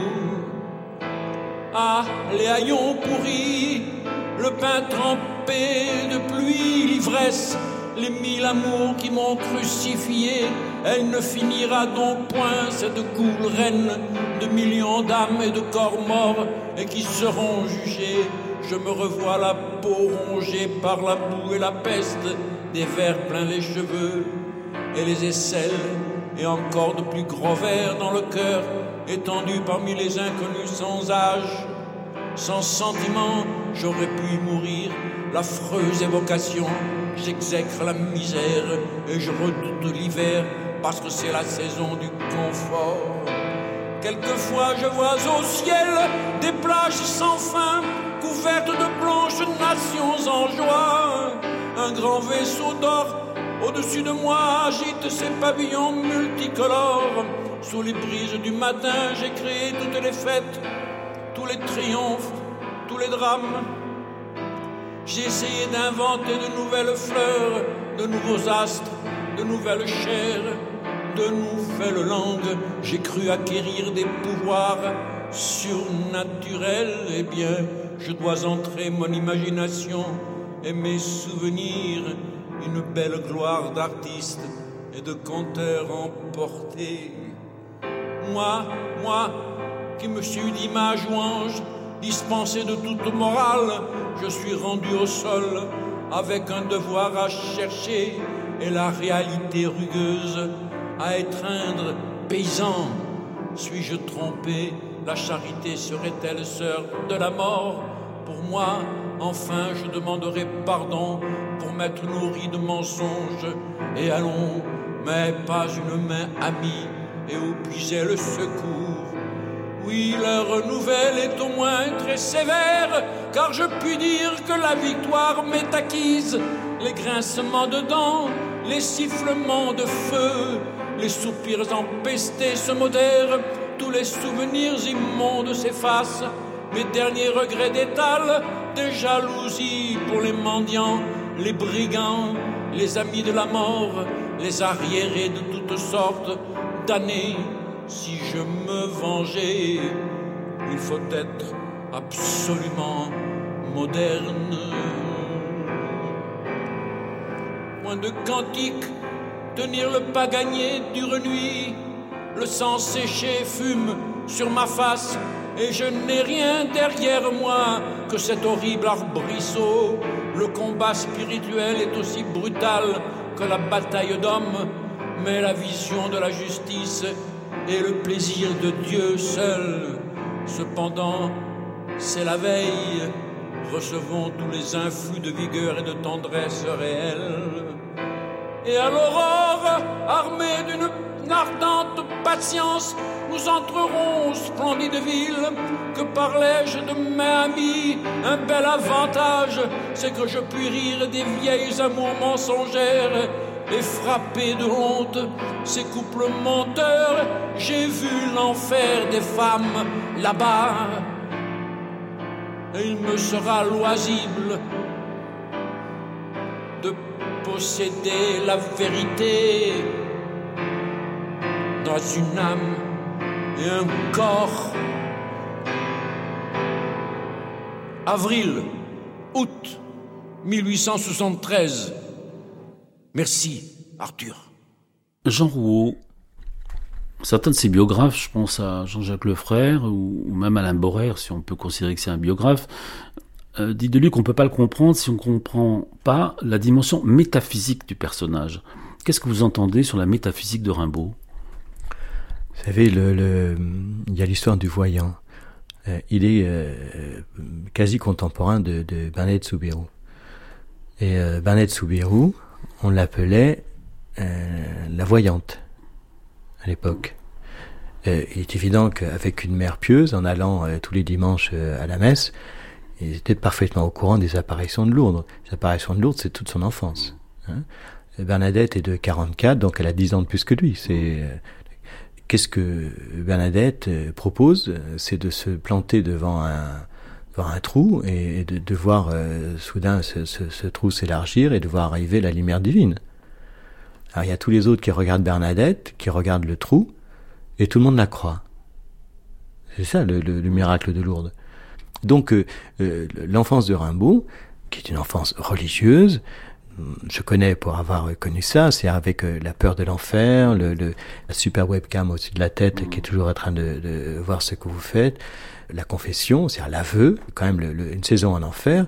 Il reprend le thème de l'enfer, c'est le, le, lieu qui recueille les, les, les pécheurs. Hein Euh, donc il dit qu'il a passé une saison en enfer. Donc tout son arsenal poétique est, massivement euh, imprégné de la, pensée religieuse catholique euh, du 19e, enfin qui est quasi la... Non, aujourd'hui c'est plus tout à fait ça quand même, mais, mais que moi j'ai connu enfant, c'est-à-dire avec la peur du péché, la peur de, de l'enfer, le, le c'est cette idée que l'on peut pécher par pensée, par parole, par action et par omission. Enfin, c'est-à-dire cette marge de manœuvre, elle est elle est étroite. En même temps, elle est structurante. Elle est structurante. Et, derrière euh, ça, il faut pas se oublier qu'il a écrit un, pastiche des évangiles, euh, et, que derrière ça, il y a, la, il y a cette idée que euh, celui qui a écrit, il s'appelle Jean, hein, Rimbaud, c'est Jean Arthur, c'est Jean, ce point prénom. Donc, il a écrit une suite johannique, donc c'est en, en, lien avec l'évangile selon Saint Jean. C'est celui qui a écrit ces choses et, et, qui, et qui témoigne et qui, qui, qui, qui dit que c'est vrai. Hein. Donc euh, euh, l'écriture johannique, c'est le, le, cette idée que par l'écriture, on peut euh, voir la, la, la, transfiguration du monde, on peut apercevoir l'autre monde, on peut euh, dire tous les signes du divin qui sont dans, le, dans les évangiles, on les retrouve chez, chez Rimbaud. Donc, le, avant de se détacher de tout ça, peut penser que, que évidemment qu'après il est agnostique, mais la, la version de, de que l'on conteste toujours d'Isabelle euh, quand le, prêtre. qui dit euh, mais enfin vous n'avez pas dit votre votre frère à la foi etc. Euh, de la même façon qu'il prévoyait un retour à Charleville pour pour se marier et, s'établir, ce, retour à la foi, au, dire, ce retour de la pensée religieuse sur le lit de mort, c'est bien évidemment à celle-là euh, qu'il était relié. Enfin, la, la, mort et la religion, pour lui, c'était le, catholicisme et, toutes les scatologies catholiques, etc. Donc, euh, je vois pas pourquoi il aurait réclamé autre chose. Donc, le, en plus, dans une, semi-conscience, c'est quelqu'un qui pleure quand même quand il est à, à Marseille. Elle le voit pleurer. Donc, euh, il n'a pas envie de mourir, il souffre, il est, et, et, donc il, a demande, il demande quoi euh, dans ces cas-là? Euh, on est prêt à faire n'importe quoi. On peut aller voir le rebouté du coin, on peut aller euh, euh, à Lourdes sur les genoux. Enfin, on est prêt à faire des tas de choses comme ça.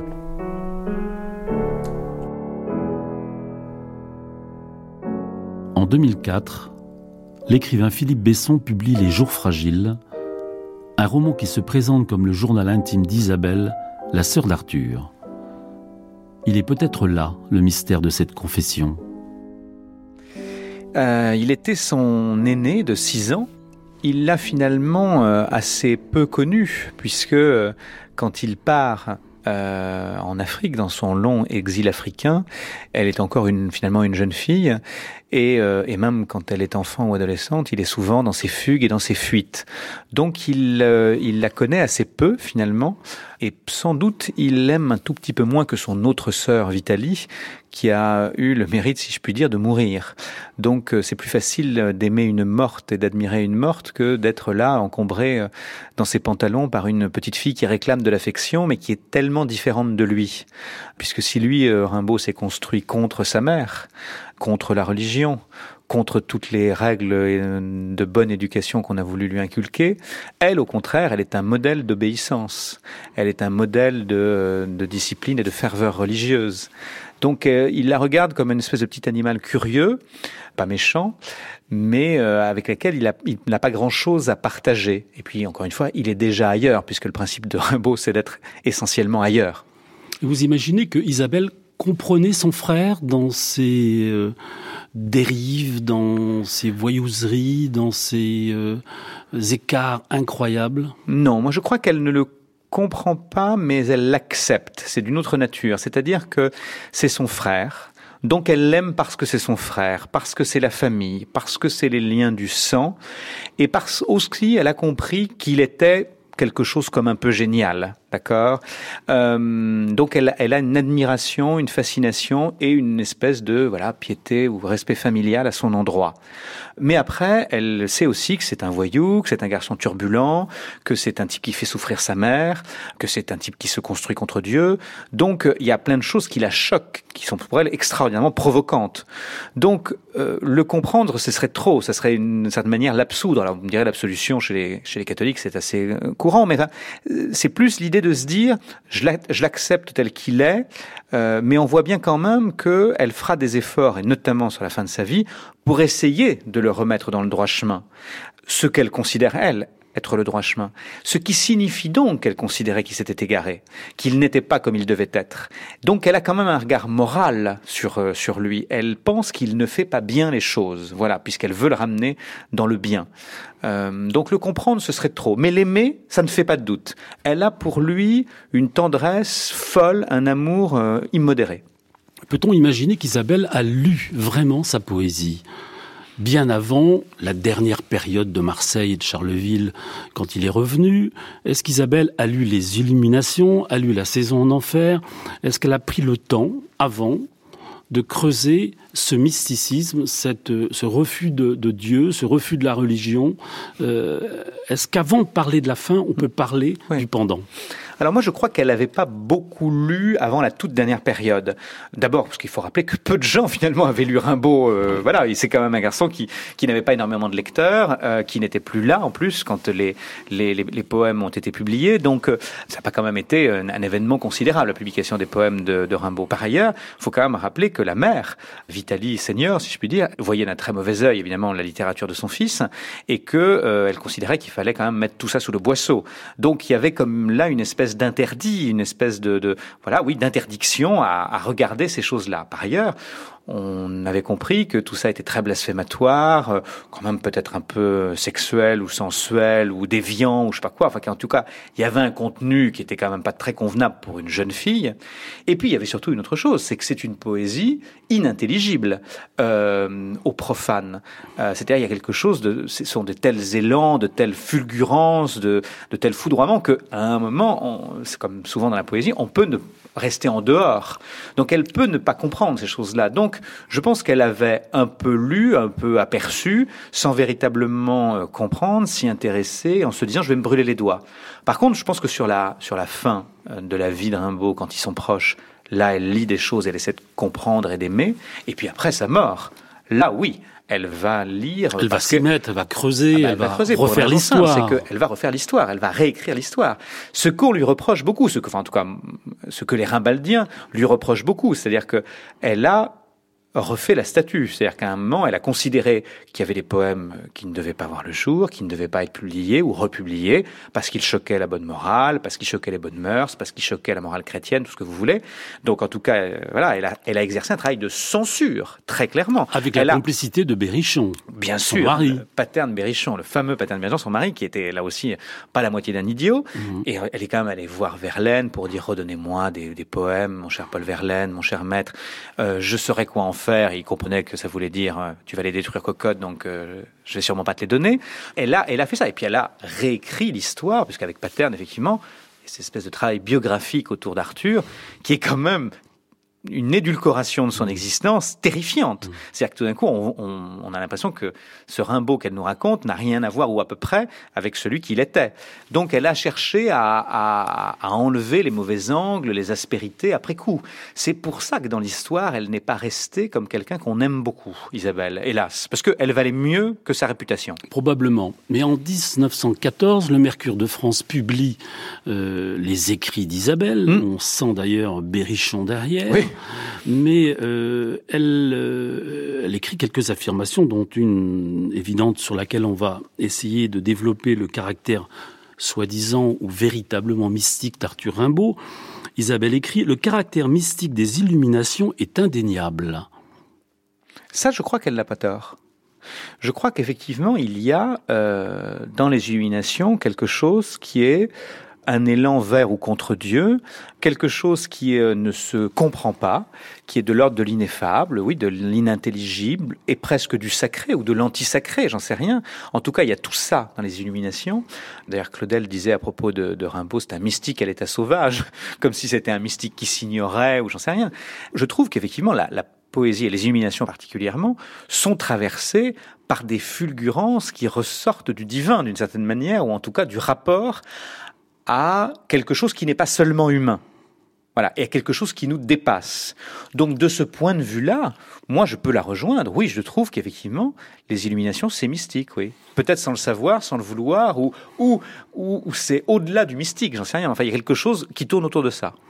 Et qu'on retrouve également dans la saison en enfer. Il n'y a pas seulement les illuminations. Bien sûr. On a le sentiment quand même que toute l'œuvre majeure de Rimbaud est traversée par un mysticisme pas de bonne loi, mais un mmh. mysticisme ponctué naturellement dans euh, euh, sa créativité euh, oui. poétique. Bah, sans doute parce que aussi cette créativité, on ne sait pas d'où elle vient. c'est une vraie énigme pour vous. Oui. Ah oui. C'est moi, c'est la, la, plus grande des énigmes, c'est celle qui sera pour toujours irrésolue.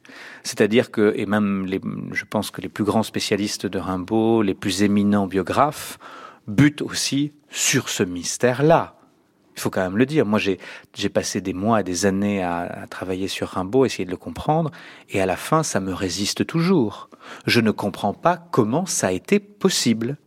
Je ne sais pas comment on peut écrire cette poésie-là entre 15 et 20 ans. Je ne comprends pas comment c'est possible. Je, je ne sais pas d'où ça surgit. Je ne sais pas d'où ça vient.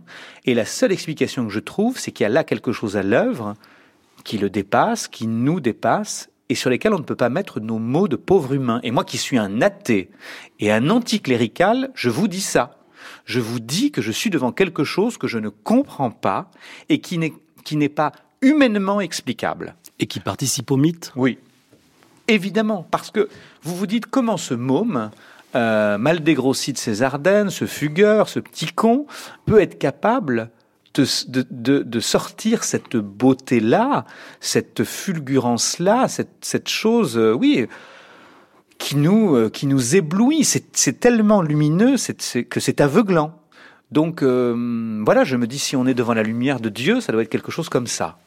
Qu'est-ce qui vous surprend le plus ou vous fascine le plus? Le fait qu'il ait écrit une véritable œuvre ou le fait qu'il ait voulu la nier en partant en Afrique? Alors je ne sais pas s'il a voulu la nier au sens où vous posez la question. C'est-à-dire que peut-être c'est comme si tout d'un coup ça s'était éteint. C'est comme si tout d'un coup il avait été traversé pendant des années par la grâce, porté par quelque chose de plus grand que lui, et tout d'un coup comme la foudre, ça se retire, ou comme la, un tsunami, ça s'en va et la mer redevient calme. C'est comme s'il y avait eu cette espèce d'agitation pendant des années en lui, et puis à la fin, ça s'arrête, comme une lumière que vous éteignez, et il redevient un homme normal, qui décide que sa vie est ailleurs, qui va faire le négociant, qui va faire le malin, qui va faire le trafiquant d'armes, qui va vouloir gagner de l'argent, qui va être épouvantablement matérialiste, alors que la poésie, par essence, est à l'opposé du matérialisme. Euh, et c'est comme s'il reprenait le cours d'une vie normale, peut-être le cours de la vie d'avant. Peut-être que sa mère aurait adoré qu'il devienne marchand, commerçant, ça aurait été très bien pour elle, une vie convenable finalement. Bon, un peu voyou son machin, mais, enfin. Et donc, euh, je ne sais pas s'il a nié. C'est comme si la rivière était sortie de son cru et puis elle reprend son cours normal. Moi, je crois à cette idée-là. Alors après, il sait qu'il a écrit des poèmes, mais ça ne l'intéresse plus. Il est, il est dans autre chose. Il est dans la fuite, comme dit Alain Borrer. Bien sûr, il est dans la fuite, dans la fugacité aussi, dans la mmh. fuite. Et il est dans. Euh, je crois que c'est quelqu'un qui s'est lassé très vite des choses. Je crois que c'est un impatient, euh, un consommateur d'urgence. Euh, qu'il aime les choses quand elles se produisent, qu'il aime l'instant, puis quand c'est fini, c'est fini. Il va pas chercher à courir après un souvenir, il n'est pas traversé par la nostalgie, euh, il n'est pas traversé par la mélancolie, il est au contraire quelqu'un qui est dans l'instant présent ou dans le futur, il est quelqu'un qui est dans l'action, dans le mouvement, dans le faire. Euh, donc, donc il continue, il marche, c'est un homme qui marche. Euh, c'est pas un homme qui s'arrête ou qui se retourne, Rimbaud. Donc euh, voilà, ça a existé, il sait que ça a existé, et puis il s'en fiche. Je crois que c'est plus ça son, centre d'intérêt à ce moment-là. Revenons, euh, Philippe Besson, auteur des Jours tranquilles, ce roman, puisque c'est un roman, où vous mettez la place d'Isabelle et vous racontez la fin de vie d'Arthur Rimbaud, qui est mort donc à 37 ans à Marseille, à l'hôpital de la Conception. Comment, de la place où vous êtes de romancier, vous avez pu essayer d'extraire de la substance euh, Isabelle euh, ce que vous devinez du rapport à la mort d'Arthur Rimbaud Moi, ce qui m'a profondément euh, intéressé lorsque je me suis attelé à l'écriture de ce livre, c'était justement d'entrer dans la psychologie d'Isabelle et de me dire peut-être que je me suis trompé, peut-être que cette fille n'est pas aussi euh, obtuse, n'est pas aussi euh, renfermée dans ses certitudes et confite dans sa religiosité que je le crois, peut-être qu'effectivement elle mérite mieux que sa mauvaise réputation de, de censure. Bon. Et pourquoi je me suis dit ça? Parce que j'ai toujours été intéressé par les gens qui sont là quand il n'y a plus personne et toujours intéressé par les gens qui accompagnent ceux qui s'en vont. J'avais écrit un livre euh, il y a longtemps qui s'appelait Son frère, qui était devenu un film de Chéreau, qui était déjà sur cette thématique-là, celle de l'agonie, de l'accompagnement du mourant, de la souffrance, de la souffrance, euh, de comment on aborde ce dernier rivage. Et donc, ça m'a intéressé de me dire, eh ben Isabelle, elle était là quand il n'y avait plus personne. Quand euh, tout le monde avait déserté, elle était là. Quand la mère, Vitalie, continuait de se montrer froide et distante, elle était là. Et quand il fallait le torcher, quand il fallait nettoyer ses excréments et son urine, elle était là. Et quand il fallait le porter parce qu'il ne pouvait plus marcher, elle était là. Et elle n'a rien demandé. Et elle l'a fait, par amour et par devoir. Ça m'émeut, les gens qui font ça.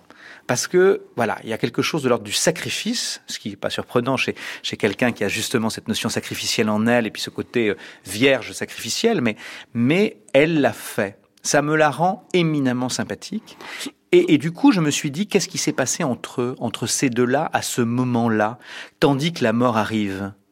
Quel Rimbaud a-t-on à cette période-là. Quel est le Rimbaud qui est en face à sa sœur? Est-ce que c'est le même qu'avant? Est-ce quelqu'un qui se dépasse dans la souffrance, qui essaie de s'agripper à quelque chose de neuf pour lui? Mm. Est-ce qu'il va pas chercher là encore dans ses réserves de voyants ce qu'il peut deviner dans l'au-delà?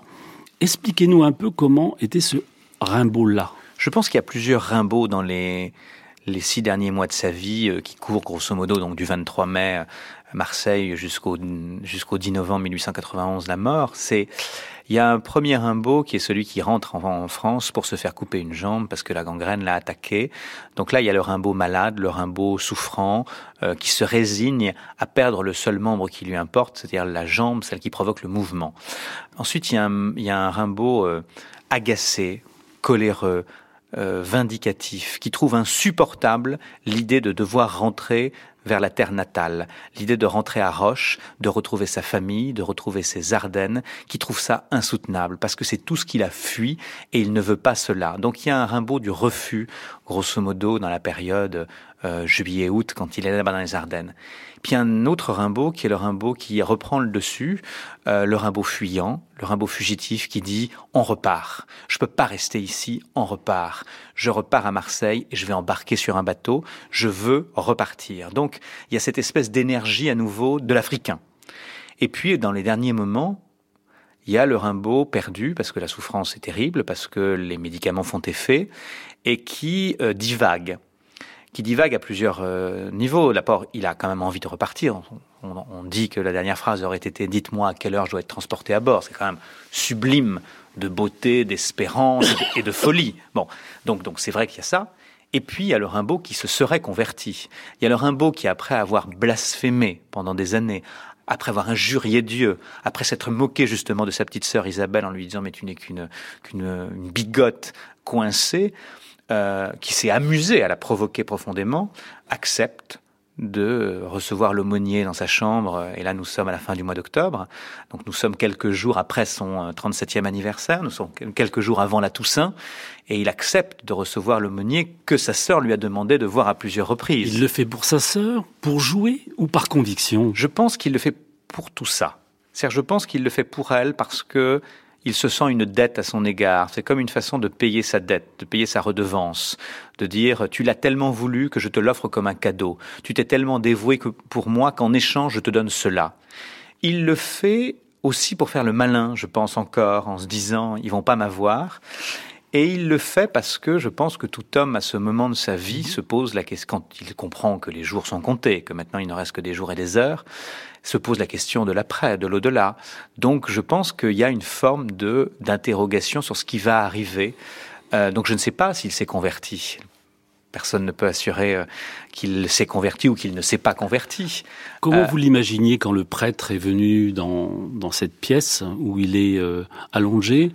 À deux reprises La première, il le nie véritablement. La deuxième fois, pas du tout. Non, oui, pas du tout. Je pense qu'il est sarcastique au début et puis à la fin, il est il est prêt à écouter, à parler, à dire un certain nombre de choses. Il est prêt à, redevenir peut-être le voyant et à, reprendre le contact avec ce qu'il avait traversé à 16 ans.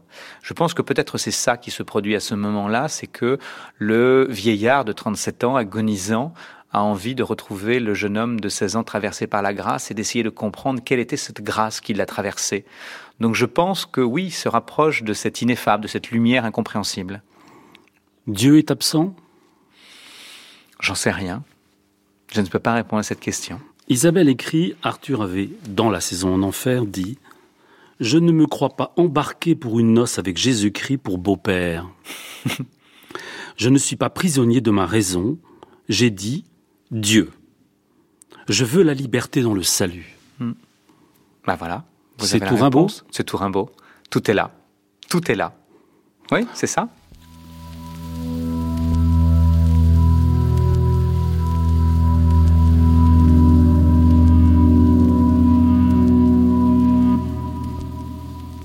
Roger Blin lit L'impossible en 1966.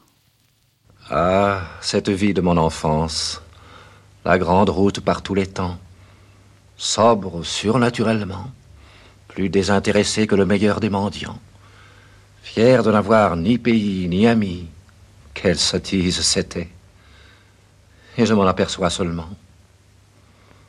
J'ai eu raison de mépriser ces bons hommes qui ne perdraient pas l'occasion d'une caresse, parasites de la propreté et de la santé de nos femmes, aujourd'hui qu'elles sont si peu d'accord avec nous.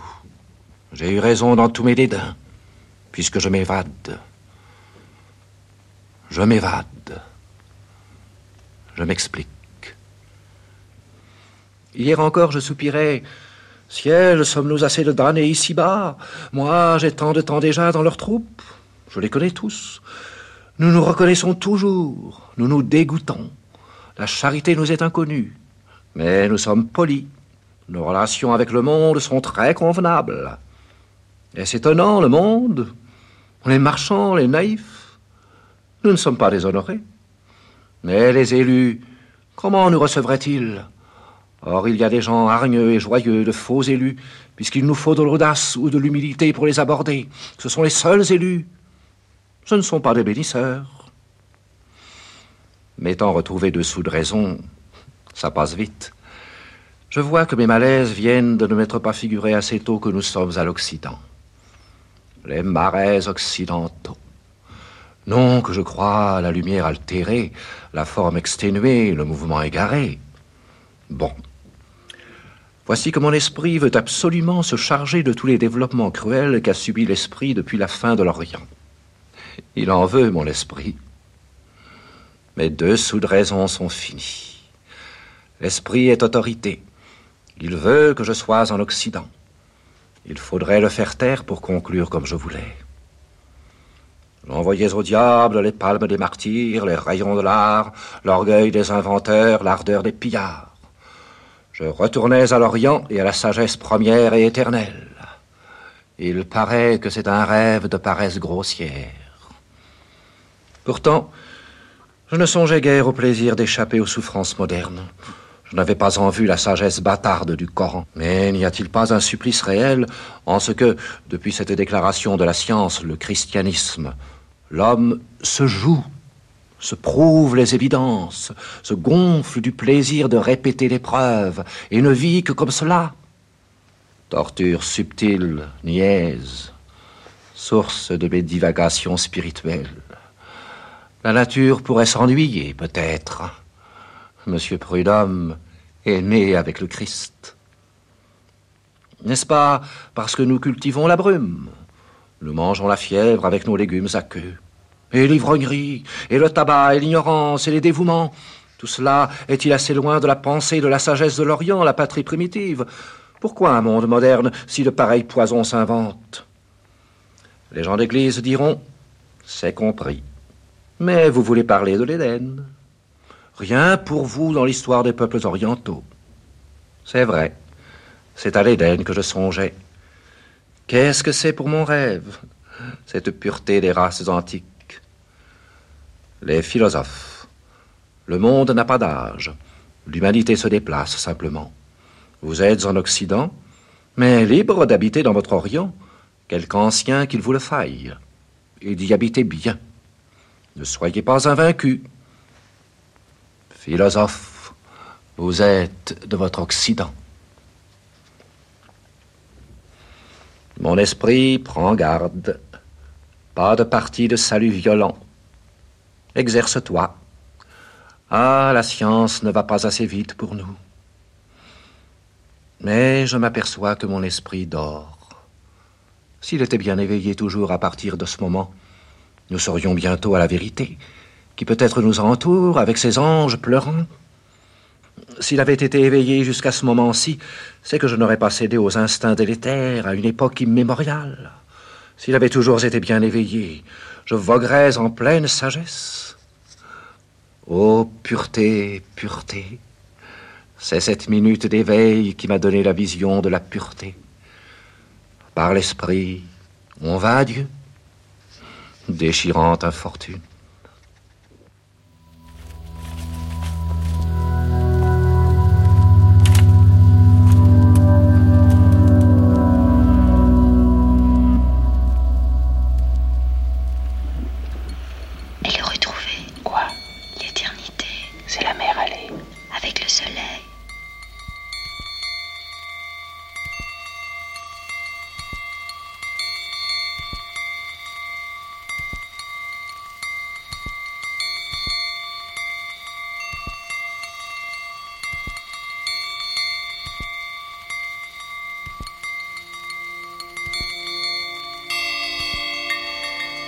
C'était Le Mystique, dernier volet de la grande traversée consacrée à Arthur Rimbaud, une série produite et réalisée par Jean-Michel Gian et Charlotte Roux.